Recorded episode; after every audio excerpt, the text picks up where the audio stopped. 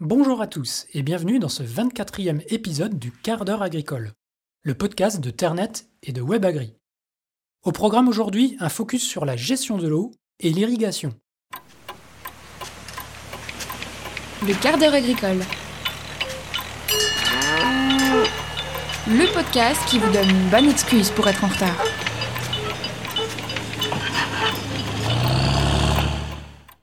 Et pour commencer, Amélie, tu peux nous faire un petit état des lieux sur l'eau? Chaque année en France, environ 500 milliards de mètres cubes d'eau tombent sous des formes diverses, soit 932 mm par an. 61% retournent vers l'atmosphère en s'évaporant, les 39% restants représentent ce qu'on appelle la pluie efficace, c'est-à-dire l'eau qui va être disponible. Et dans cette eau disponible, 23% s'infiltrent dans le sol pour reconstituer les ressources d'eau souterraines, et les 16% restants alimentent les cours d'eau.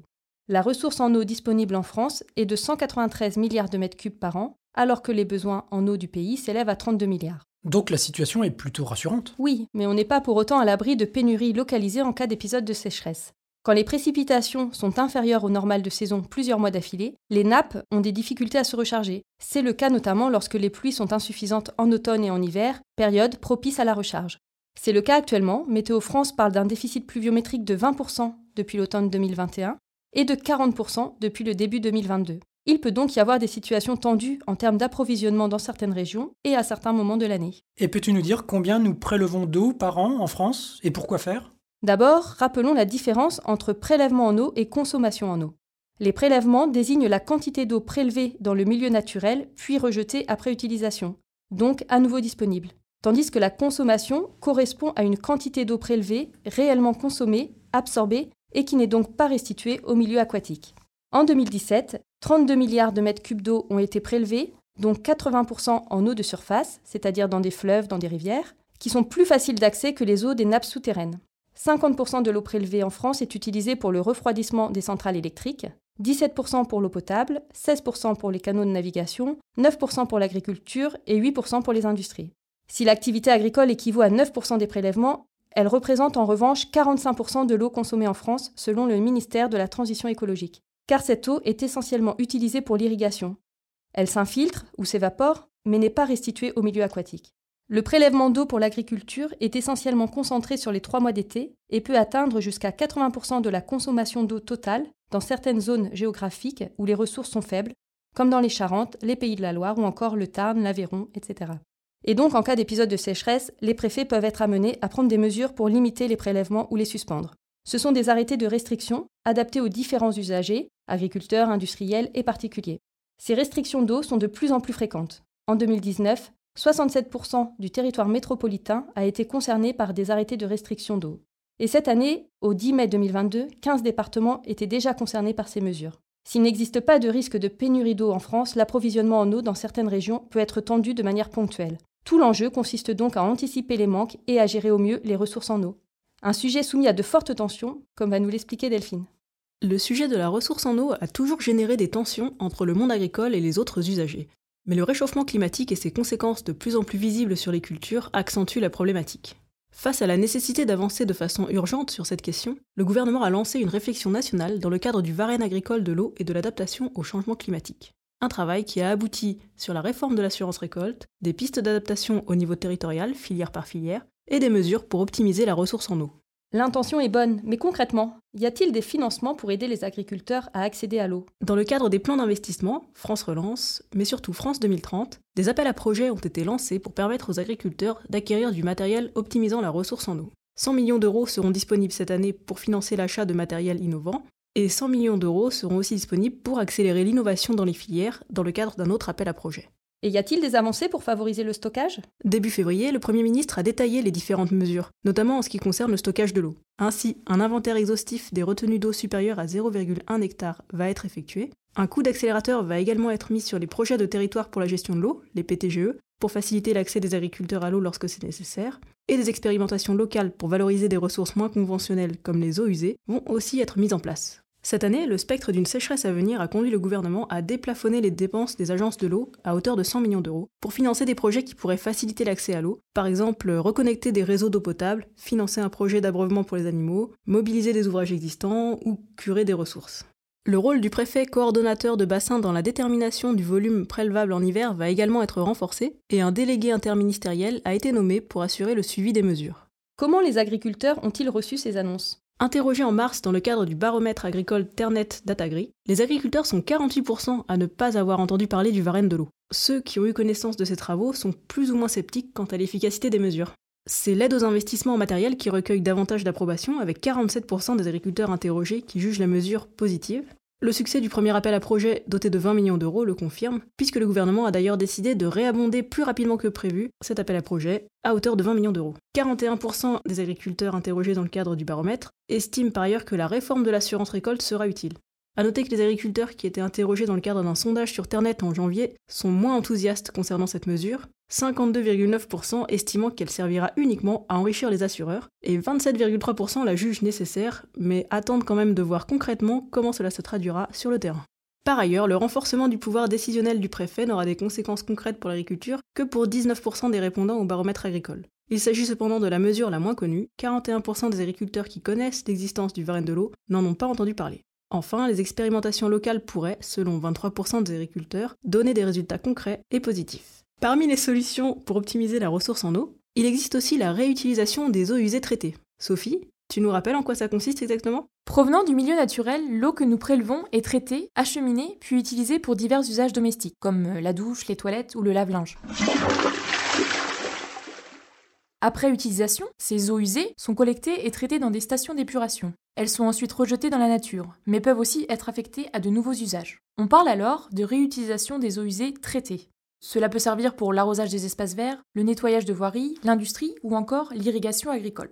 C'est le cas d'Olivier Godineau, agriculteur en Indre-et-Loire, qui irrigue ses cultures à partir d'eau usée depuis plus de 10 ans. En 1998, la station d'épuration de Château-Renaud devait être faite, mais avec les nouvelles réglementations, il n'était plus possible de diluer les rejets à la rivière. La municipalité a donc décidé de stocker l'eau dans un bassin pour qu'elle soit réutilisée en irrigation. L'agriculteur s'est équipé d'arroseurs pour un coût de matériel de 40 000 euros. Il a fait le choix d'un modèle robuste, car l'azote contenu dans l'eau est un peu corrosif. En termes de fertilisation, cela a peu d'impact. Par contre, la teneur en potasse est intéressante. Olivier Godineau n'a plus besoin d'en apporter. Avoir de l'eau sur cette partie de l'exploitation, auparavant non irriguée, lui a permis d'intégrer de nouvelles cultures, notamment du maïs. C'est aussi une sécurité en cas de sécheresse. Sur blé, il peut mettre un tour d'eau s'il fait sec en avril, ou aider les colzas à lever. Et cela lui permet de gagner en rendement.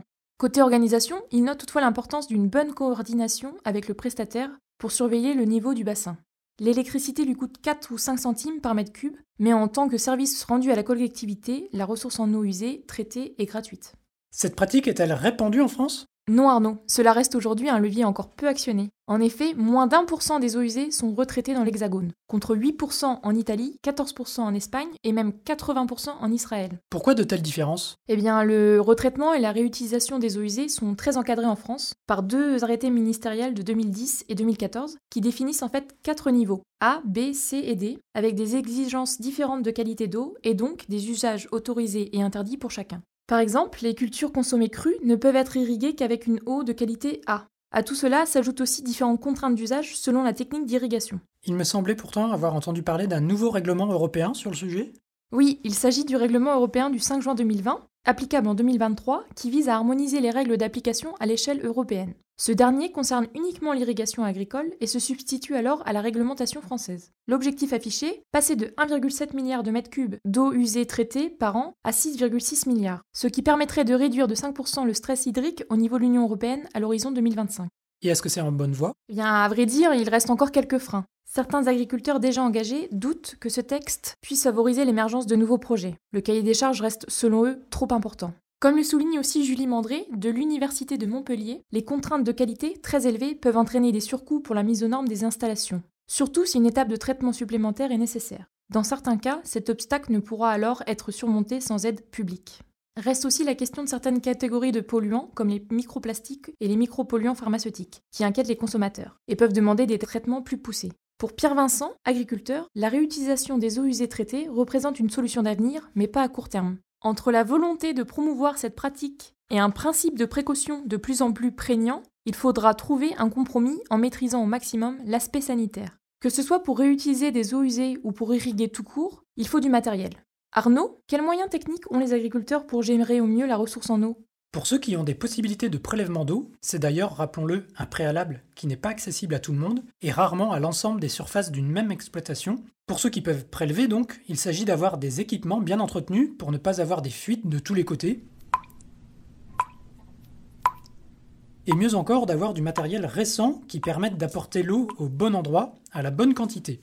Il y a cinq types d'équipements d'irrigation différents, plus ou moins onéreux, plus ou moins gourmands en énergie et plus ou moins précis. Les canons enrouleurs, d'abord, représentent un peu plus de la moitié du parc de matériel d'irrigation en France, 55% pour être précis. Les canons enrouleurs sont faciles à déplacer en tracteur et ils s'adaptent à toutes les formes de parcelles. Leurs deux gros points faibles sont la contrainte de les déplacer sans arrêt et surtout une facture énergétique élevée.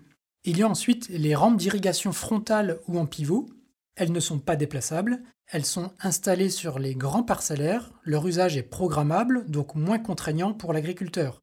La pression d'eau nécessaire est moins élevée qu'avec des enrouleurs, c'est donc moins coûteux en énergie, et la répartition d'eau est meilleure aussi. Plus efficace encore, il y a les couvertures intégrales. Ce sont des rampes posées au sol distribuant l'eau jusqu'à des arroseurs. Ils sont adaptables à toutes les parcelles, ça demande peu de pression, mais il faut les monter et démonter chaque année. On peut aussi combiner la polyvalence d'un enrouleur et la qualité d'irrigation d'une rampe.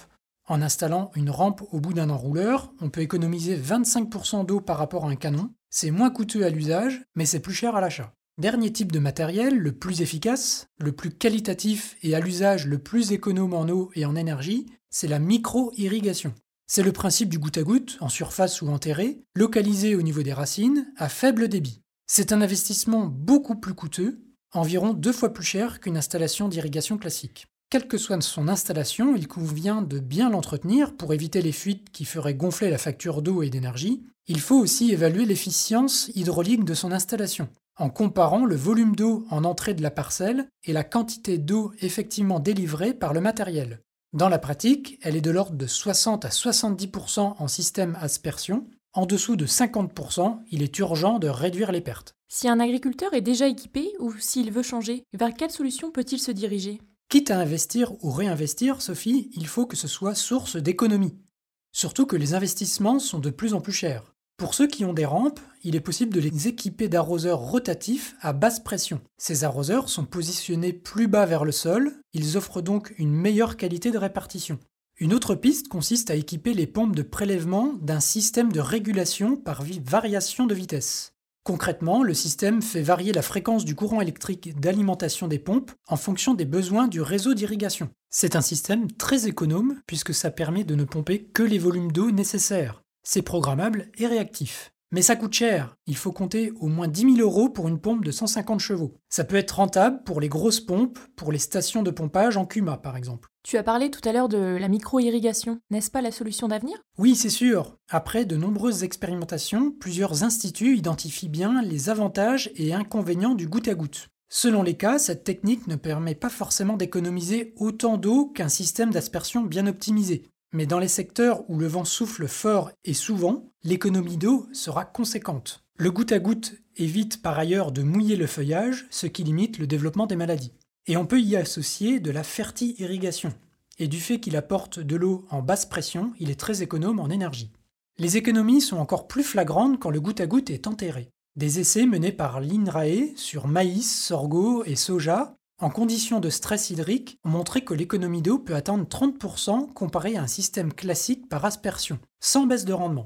Alors certes, quand c'est enterré, c'est complexe à installer, mais on peut ensuite travailler le sol en surface, sans dépose, repose des gaines à chaque fois. Si les gaines et goûteurs sont bien entretenus, la durée de vie de l'installation peut monter à 20 ans, et le retour sur investissement est estimé à 7 ans en goutte à goutte enterré et seulement à 3 ans quand c'est en surface. Je l'évoquais tout à l'heure, le gros hic, c'est le coût d'installation. Il faut compter à minima 700 à 1000 euros par hectare pour une version de surface et jusqu'à 1500 euros à l'hectare quand c'est enterré. Je dois préciser que toutes ces infos sont disponibles dans un livre blanc que Ternet avait réalisé sur le sujet pour avoir plus de détails, vous en trouverez le lien dans la description de cet épisode. Merci Arnaud. Ah si, j'oubliais. Pour l'anecdote, je voulais vous parler de ce qui se passe en Chine. Depuis au moins la fin des années 90, la Chine est dotée d'un programme expérimental de modification du temps. Comment? En dispersant des substances dans les nuages pour provoquer la pluie. Le pays a déjà testé plusieurs fois cette technique, notamment en 2008 lors des JO de Pékin, ou plus récemment le jour du centième anniversaire du Parti communiste chinois en 2021. Je vous parle de ça car, selon les rumeurs, le pays voudrait étendre ce dispositif à plus de la moitié de la surface du pays. C'est énorme, pour sécuriser notamment sa production agricole. Il y a aujourd'hui plus de 50 000 Chinois qui travaillent à cet objectif au sein d'un très officiel Bureau des modifications météorologiques. Dans quelques années, faire la pluie et le beau temps ne sera peut-être plus seulement une expression. Merci à tous de nous avoir écoutés. Rendez-vous dans un mois pour un prochain épisode. Et si ce n'est pas encore fait, abonnez-vous pour être certain de n'en rater aucun.